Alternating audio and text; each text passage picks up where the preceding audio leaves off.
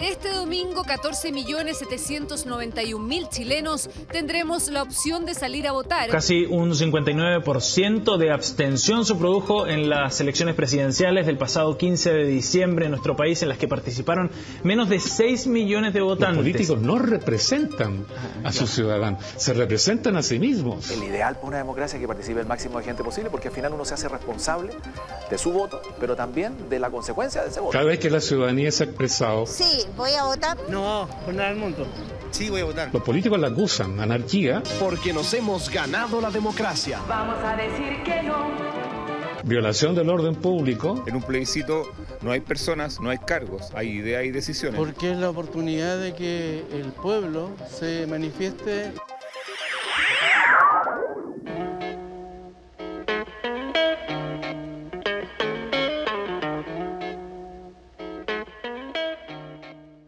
Bienvenidas y bienvenidos. Aula Nativa Medios presenta, junto a Oscar, Valentina, Amanda y el profe Gustavo, Delatando la Historia, el podcast estudiantil.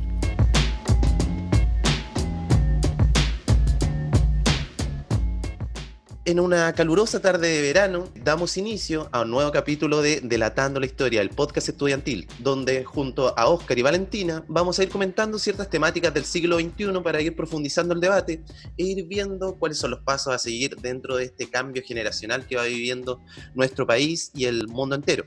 Dentro de todo esto, damos el pase a nuestros palenistas. Hola Oscar, hola Valentina, ¿cómo han estado? Hola profe, hola Oscar, súper bien.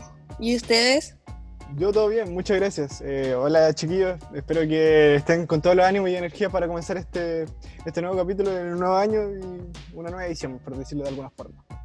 ¿Cómo va el verano, chicos? Mucho calor. ¿Cómo ha estado las vacaciones ya saliendo del periodo escolar? Valentina, sobre todo, coméntanos cómo estuvo el tema de la PDT, cómo estuvo Dare enfrentarse a esa prueba, contexto de pandemia, etcétera. Eh, o sea, desde mi punto estuvo bastante bien, o sea, igual hubieron partes que, como todos, yo creo que sentí que me enredé un poquito. Y bueno, igual se tomaron todas las medidas en los locales de rendición, entonces creo que estuvo bien a pesar de estar en pandemia y todo eso. A pesar de todo el contexto, el proceso igual fue fructífero al parecer. Y por otro lado, tenemos a nuestro panelista estrella, igualmente Oscar, que este año se apronta a preparar esa prueba de transición. ¿Cómo va con eso, Oscar? Bien, eh, estoy creando mi, como una planificación para prepararme estos 10 meses que me restan y espero darle con todo el ánimo y lograr mi objetivo. Y voy a dar un pequeño inciso así, el la cara B de, lo que le pasó a la Valentina, porque yo la acompañé a, a, rendir pruebas de matemática y, y, historia. Y la cara B de, eso es que salió de matemática y, yo creo que le salían las lágrimas, quería puro llorar.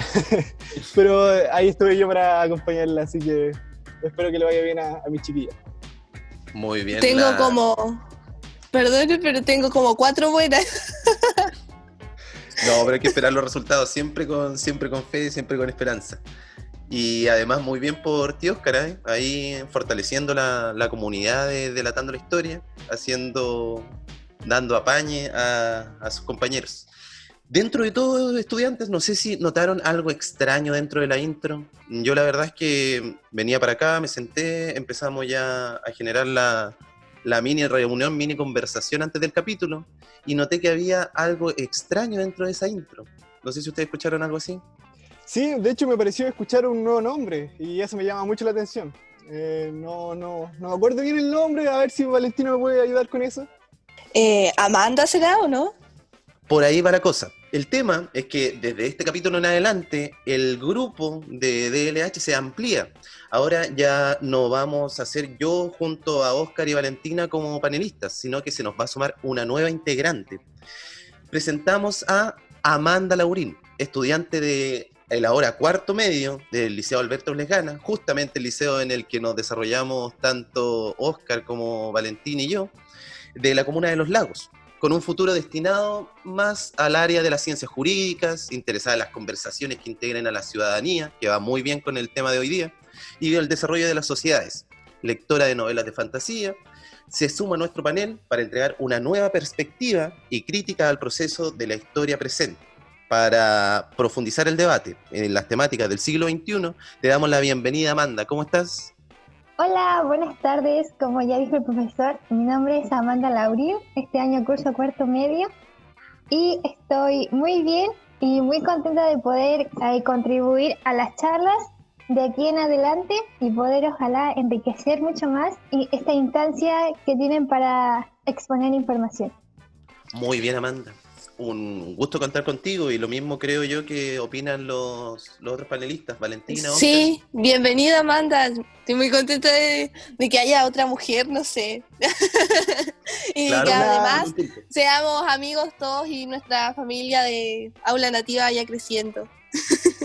No, nada más que decir, sino que muchas felicidades por unirte igual y eres totalmente bienvenida en todo este programa y nuevo proceso para seguir fortaleciendo y creciendo esta comunidad.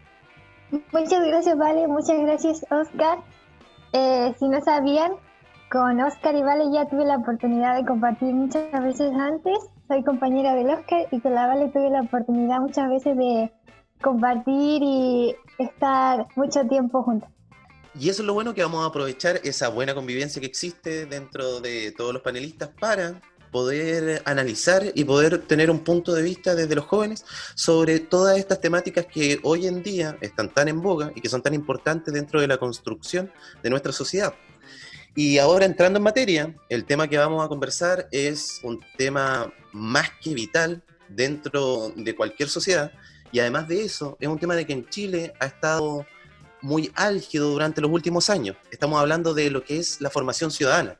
Nosotros en el capítulo de hoy vamos a analizar cómo la formación ciudadana se encuentra hoy en día en un estado de cambio y cómo ese cambio busca poder eh, generar una sociedad más democrática y poder ir cambiando ciertos patrones de conducta que hemos tenido a lo largo de nuestra historia y poder hoy en día transformarlo en un conjunto donde todos podamos participar de una mejor forma.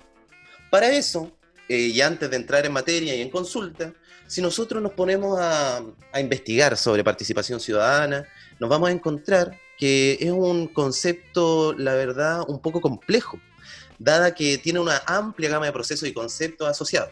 Sin embargo, si nos podemos asociar a una definición más o menos acorde a todo lo que dicen sociólogos, historiadores y todo eso, puede entenderse como la instancia donde las personas, esta entendida como cualquier persona que habita dentro de una sociedad, todos nosotros, etcétera, se involucran en el quehacer estatal fortaleciendo la transparencia, la eficacia y eficiencia de los servicios y políticas públicas. En palabras más simples, estamos hablando de que las personas participen dentro de la construcción de las instituciones, dentro de la toma de decisiones, que va a tener consecuencias para ellos mismos y su comunidad en general. Más allá de estas definiciones estudiantes, y aquí es donde usted, el corazón del programa, vamos a, ir viendo toda esta temática con pinzas, les voy a hacer dos preguntas. Y parto contigo, Valentina. ¿Qué consideras tú que es esta ciudadanía a la que vamos a participar? ¿Qué es este concepto? ¿Qué es esta ciudadanía desde el punto de vista tuyo? Y segundo, ¿con qué propósito vamos a participar dentro de esta ciudadanía? Eh, la ciudadanía en sí eh, es mucho más que ir el día de las elecciones a elegir un candidato presidencial o de alcalde, sino que es participar en aquellos movimientos o instancias que se dan para que nosotros como personas o ciudadanos, que yo por ejemplo muy pronto lo voy a hacer porque yo voy a cumplir 18 años, podamos eh, aportar de cierta forma a cómo va a ir formándose el Estado. Oscar, ¿qué opinión tienes tú ¿Qué es esta ciudadanía que tanto está en boga, de que tanto sale en redes sociales, en televisión, en internet, etcétera? De repente se hace complicado definirlo. ¿Cómo lo podrías definir tú? Eh, yo comparto totalmente la idea de Valentina y yo creo que aquella ciudadanía utópica a la que uno aspira es aquella ciudadanía que tiene clara la idea que sufragar es uno de los derechos más importantes que tenemos y que eh, uno de los que menos utilizamos. Eh, no tan solamente eh, se ve como el sufragio, sino que también se ve como los movimientos, como muy bien decía Valentina. Y yo creo que esa es la ciudadanía que, que se tanto se habla hoy en día y que esperamos todos hacer algún día. Amanda, ¿cuál es tu opinión sobre el tema? Complementando lo que dice Oscar y Valentina en el tema de que no solamente es ir a votar, Nosotros lamentablemente hemos entendido históricamente que el voto quizás puede ser la única forma de participación. Podríamos decir que qué otra forma de participación ciudadana existen en nuestro país, qué otras formas de participación podríamos aprovechar para ir construyendo esta sociedad de la que hablamos.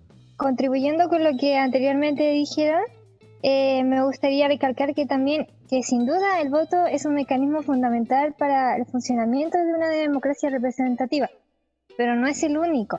Y enfocarse exclusivamente en esta conducta hace perder de vista otras formas de participación que también son importantes, como la participación a través de movimientos colectivos, el contacto con representantes políticos y la comunicación política en las redes sociales de los participantes, ya sea por internet o a través de contacto interpersonal? Perfecto, Amanda. De hecho, tomando en consideración lo que mencionaron los tres panelistas, tenemos que en Chile, lamentablemente, durante una larga época se vio el voto como el único medio de participación ciudadana. Es decir, yo voy a votar cada cuatro, cada seis años, etcétera, y con eso ya cumplo mi deber cívico, por decirlo así. Y la cosa es que, como ustedes bien lo mencionaban, el tema no queda ahí, hay un montón de otras instancias. Desde el 2012 se dio el tema de que ahora el voto es voluntario. Y si nosotros vemos las estadísticas, la participación en Chile bajó bastante. Entonces tenemos que el voto era visto como el medio de participación, de ahí cuando se hizo voluntario bajó ese medio de participación.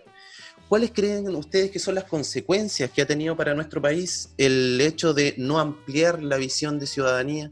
El hecho de pensar, por ejemplo, que yo votando ya cumplí mi deber cívico, ¿qué consecuencias puede tener eso para nuestra sociedad? Oscar.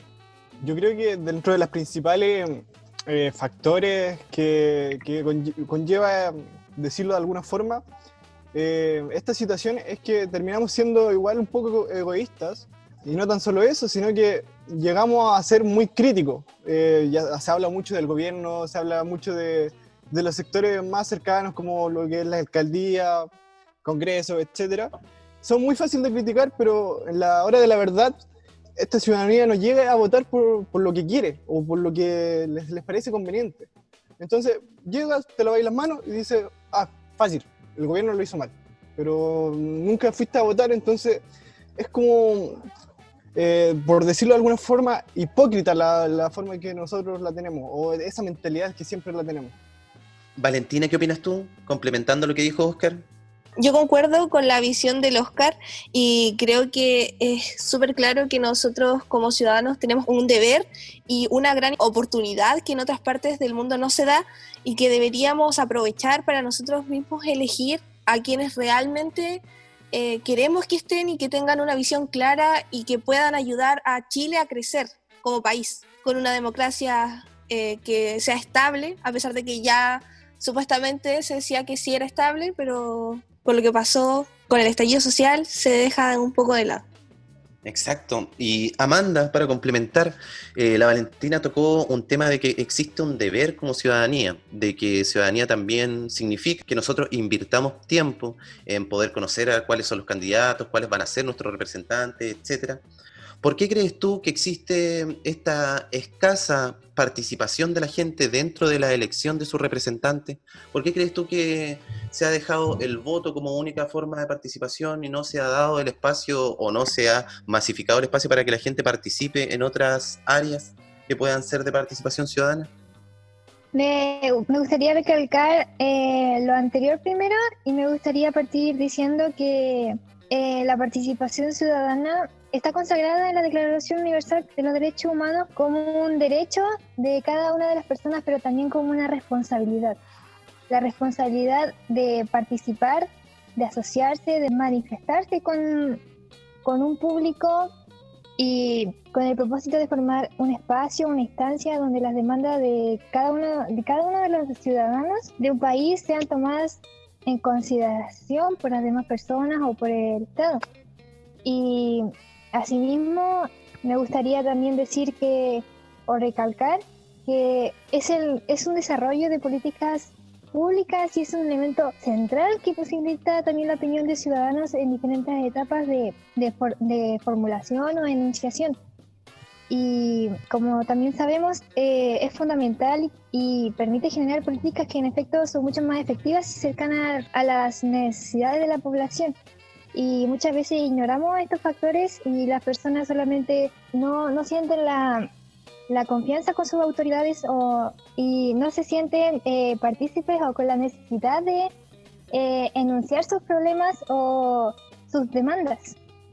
Y respondiendo a lo del profesor, eh, las personas tienen ciertos caracteres del ámbito político y en ellas se refieren a, a corrupción y a sobornos en el país, la percepción de la necesidad de cambios radicales en el sistema político chileno producto de su mal funcionamiento y finalmente un cinismo político que se refiere a la percepción de que los políticos buscan beneficios personales y para ciertos grupos de poder en ruinidad del bien común de los ciudadanos y muchas veces esto intimida a las personas porque se siente una ignorancia o hacia al pueblo o una poca importancia que le dan a las personas. Exacto. Podríamos decir que hay un grupo como que controla todo este aparato y el resto queda como una masa que es solamente consultiva. Oscar. Eh, sí, de hecho hay un punto igual muy importante que, da la Amanda y es como la confianza, la pérdida de confianza que se ha tenido a través de los años. Eh, igual tocó el punto de que la clase política es como eh, hacen el beneficio propio y es porque muchas veces empresas pagan esas campañas políticas. Entonces, de alguna forma se tiene que devolver aquellas manos o ayuda. Pero por eso yo creo que siempre hay que ver todas las propuestas. Siempre hay que ser consciente, hay que informarse, hay que buscar. Porque eh, esa es la única forma de que podamos tener eh, confianza en dar nuestro voto o dar nuestra opinión sobre el tema. Complementando lo que decía el Oscar, yo creo que existe una percepción de que se vive bajo la influencia de una élite socioeconómica cerrada que no permite que ingresen más personas, por decirlo así, y que eh, se vive en el ideal de la meritocracia que también se ha conciliado con el principio normativo de la sociedad chilena, de la mano con la expansión del acceso a la educación superior. Y quiero agregar que en, los periodos entre 1990 y 2016, eh, cerca del 75% de los, de los y las ministras de Estado, el 60% de los senadores y más del 40% de los diputados habían cursado sus estudios secundarios en uno de los 16 colegios de elite de Santiago. Estos datos fueron sacados del el informe de la Auditoría de la Democracia del Programa de Naciones Unidas para el Desarrollo.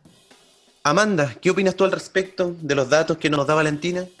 Eh, me gustaría complementar lo que dijo Valentina con aspectos históricos de la historia chilena, donde a principios del siglo XVIII la adquisición de los títulos de nobleza y la fundación de Mayor Rasco resaltaron el poder y el prestigio social de la nueva élite castellano-vasca, que tomó las riendas del país luego de la independencia.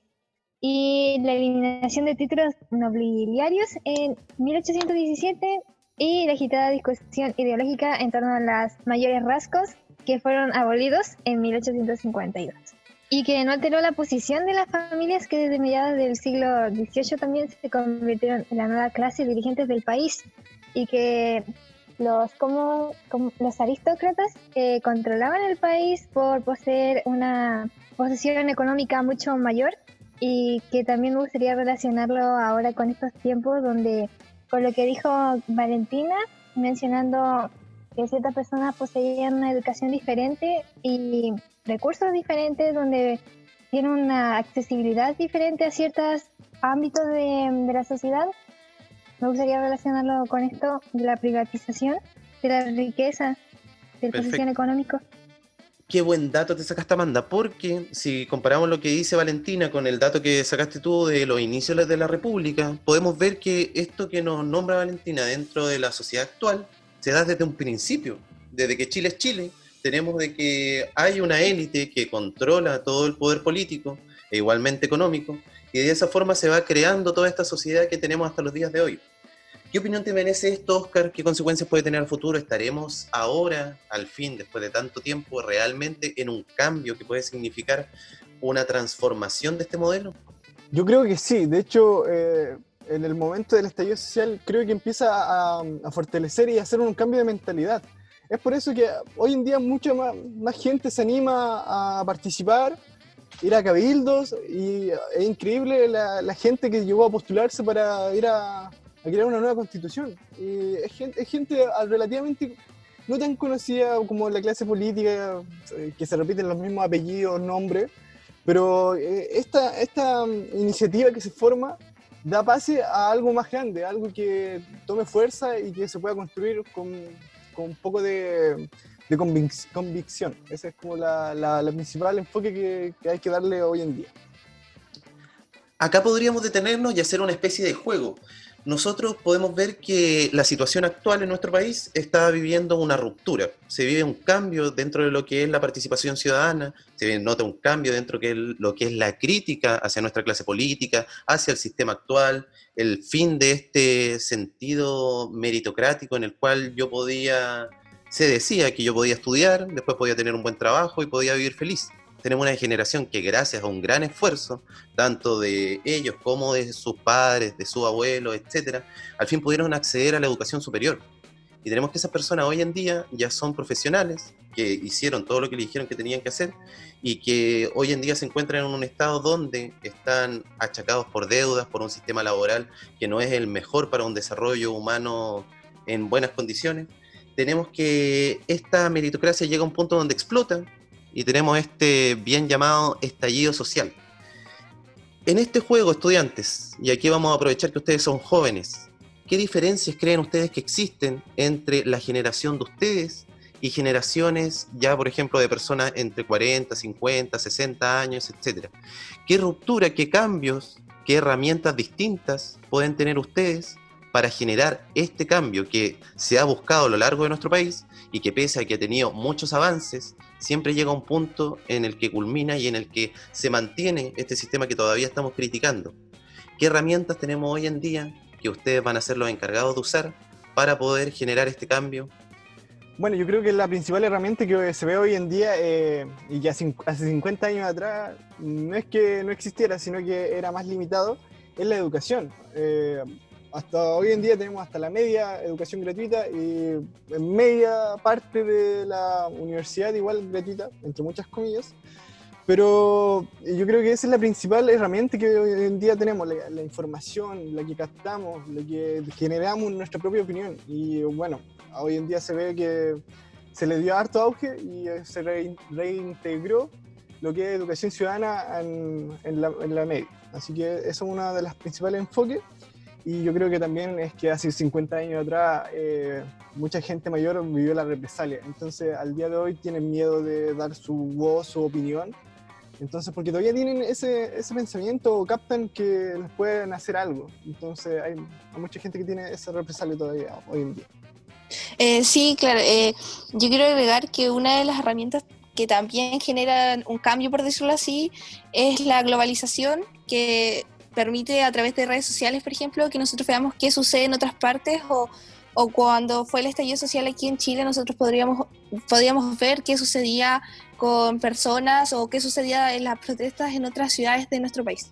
Como no fue eh, durante la dictadura que existía muy poca información de lo que estaba sucediendo y existía un gran miedo a las represalias. Sí, continuando con lo que dijo el Oscar y la Vale, me gustaría también que mencionar y recalcar que, por ejemplo, hace 10, 25 años atrás se planteaban temas más controversiales que eran un tabú dentro de la sociedad en aquellas épocas, y siendo estas drásticamente repudiadas o juzgadas, especialmente en tiempos de dictadura o cuando, como cuando menos cualquier tipo de manifestación o muestra de contradicción hacia el Estado era severamente sancionado, ya sea con exilio, eh, maltrato no obstante, con el surgimiento de nuevas tecnologías y estilo de pensamiento más innovador, se personificaron y diversificaron distintas muestras de expresión que inspiraron a las personas para exhibir sus ideas, ya sea artística, musical, literatura, etcétera, manifestaciones en las calles, murales, etcétera.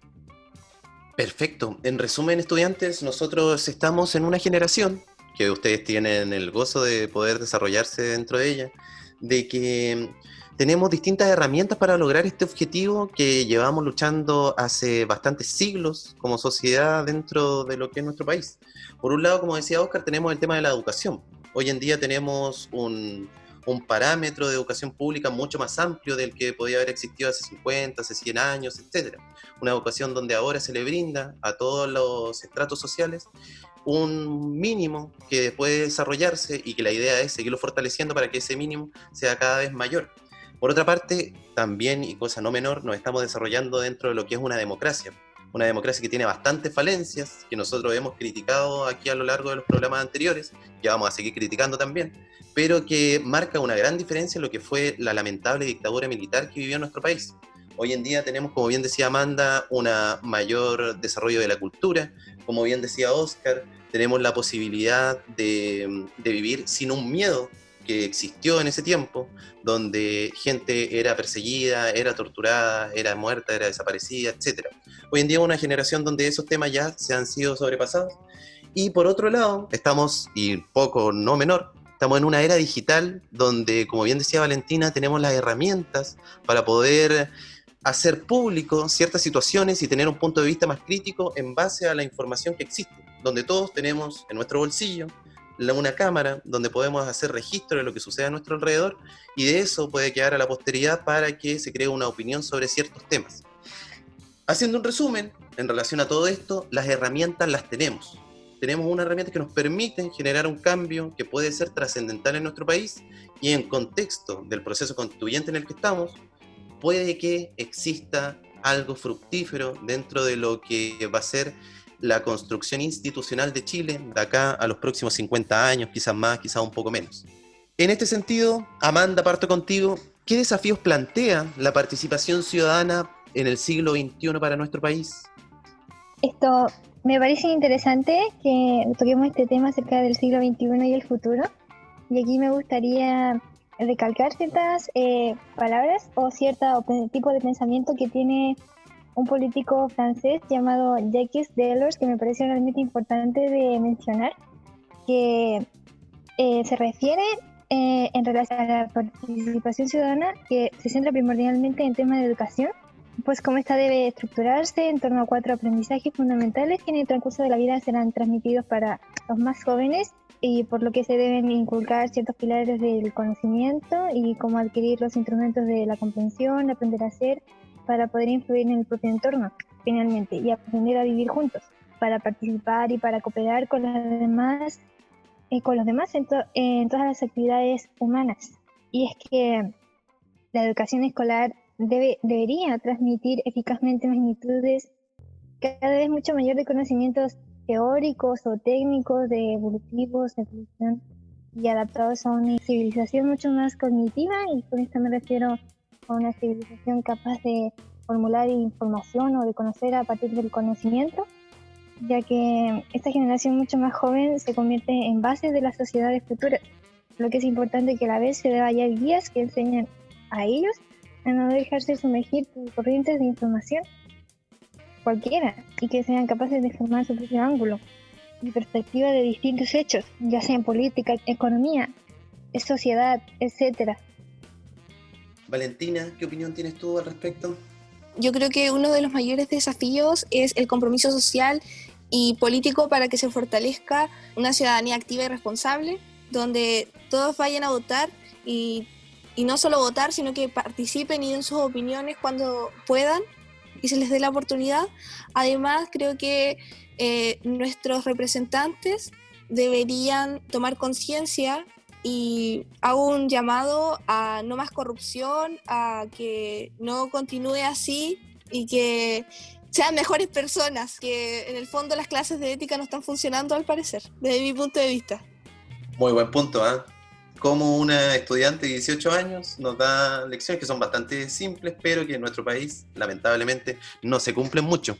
Oscar, ¿qué podríamos sumar? Yo creo que vengo diciendo algo muy parecido a lo que dice Valentina. Yo creo que el principal desafío que tenemos es reencantar a la ciudadanía para que ejerzan su derecho. Si se creen la idea de crear una nueva constitución es todo, háganse la idea de que también tenemos que tener personas que nos representen ahí arriba. Eh, llamo y advierto desde ya que hoy día tenemos una eh, principal herramienta muy valiosa que es el Internet. Si busquen información sobre los candidatos, vean lo que hizo en el pasado y vean lo que sus propuestas para el futuro. porque por algo existe aquel dicho que no todo lo que brilla es oro y podemos sacar harto, por decirlo así, cobre que va a brillar en, en algún futuro. Perfecto. Nuevamente haciendo un resumen, bastantes temas interesantes, estudiantes. Como bien mencionaba Amanda en un principio, la educación obviamente es el pilar de la construcción del siglo XXI. El tema es que hoy en día igual se vive ese cambio, esa educación que yo de hecho alcancé a, recibir, que se enfocaba en un tema memorístico, hoy en día en el siglo XXI queda obsoleto. Hoy en día se busca generar actitudes, generar habilidades que permitan a esta sociedad poder tener las herramientas para generar un cambio y ser actores partícipes dentro de todo. Y generar, por sobre todo, lo que es el pensamiento crítico. Eh, por otra parte, Valentina comentaba un tema esencial que es el compromiso social. El tema es que esta ciudadanía activa que estamos hablando también sea responsable. Y responsable tanto, no solo como acá lo recalcamos muchas veces, en el tema de que uno como votante o como ciudadano en general va a informarse sobre, su, sobre los candidatos, etcétera, sino también exigir y castigar cuando los representantes no reflejan también ese compromiso, no ejercen bien su cargo y terminamos en temas de corrupción y temas que han sido muy recurrentes durante la última década y que por eso ha salido a la luz, porque antiguamente obviamente que también existían estos temas, solamente que no salían a la luz pública. Y por último, Oscar que recalcaba el tema de Valentina con el compromiso social y que además nos da la posibilidad de aprovechar todo lo que son dentro de la era digital las nuevas herramientas para la información, las nuevas herramientas para ejercer ese pensamiento crítico y poder informarnos de quiénes son nuestros candidatos, cuál es la situación país, etcétera, etcétera. Y me gustaría mucho, eh, como cierre igual, recalcar algo que dijo Oscar, que la nueva constitución no es la respuesta. Y la verdad es que si uno se pone a hilar fino, no, le parece que la nueva constitución no es la respuesta, sino que es un medio para poder llegar a una respuesta como, como sociedad mucho más desarrollada, mucho mejor, pero esa constitución tenemos que redactarla. Esa constitución también hay que llevarla en práctica posteriormente. Y para eso, si no tenemos una ciudadanía activa, no va a servir de nada, la verdad. Entonces va el tema principal ahí en el tema de educación. Y con esto nos vamos despidiendo, estudiantes. Dejamos la, la, ventana abierta para algún comentario, alguna recomendación, algo que se quiera mencionar, algún saludo, por ejemplo. Y dejarlos invitados también para el próximo capítulo, donde estaremos hablando sobre otra perspectiva en torno a las temáticas del siglo XXI. Oscar, Valentina, Amanda. Eh, yo, mi recomendación para eh, el final de este capítulo es una página que se puede encontrar en Instagram y creo que en Facebook. Eh, yo soy más activo en Instagram, que se llama DKMS-Chile. Eh, Juntos contra el, el, cáncer de la sangre registra como potencial donante de células madre sanguíneas. Eh, Yo hoy día no puedo, no tengo 18 años y no puedo eh, donar sangre, pero como somos una comunidad y yo cuando apenas cumplo los 18 voy a ser partícipe de esto. Y, me, y esta comunidad de Aula Nativa Medios eh, pueda igual darse un poquito, eh, no sé cómo decirlo, en el corazón y que toque y que podamos ayudar a, a muchas más personas. No seamos egoístas y podamos crear algo más hermoso y ayudar a una bonita causa. Y también llamo a la, a la vacunación. Eh, gente, por favor, eh, sobre las vacunas y no crean todo lo, lo, que aparece en Facebook y que el chip 5G, no investiguen y sean conscientes de lo que van a hacer. Eh, bueno, a mí me gustaría eh, hablar principalmente, aprovechando es que estamos hablando de la participación ciudadana, eh, me gustaría llamar a la gente a tomar conciencia y que como vienen las elecciones de los candidatos, que posiblemente redactarán nuestra nueva constitución, que elijamos conscientemente y veamos qué, nos, qué tal funciona y eso.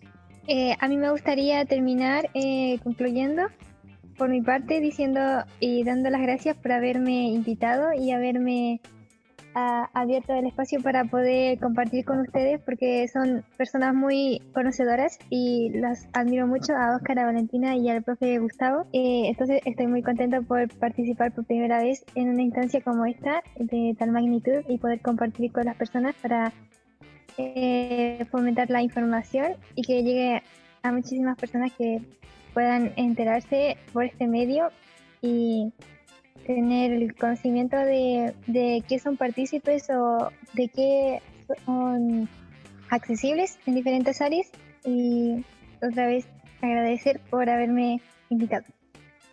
Muchas gracias a ti, Amanda, por participar. Creo que estoy hablando a nombre de los tres, de tanto de Valentina como de Oscar, que nos sentimos muy agradados por, por tu participación, por enriquecer el debate y esperamos que esto se siga prolongando en los próximos capítulos para que podamos ir discutiendo distintas temáticas.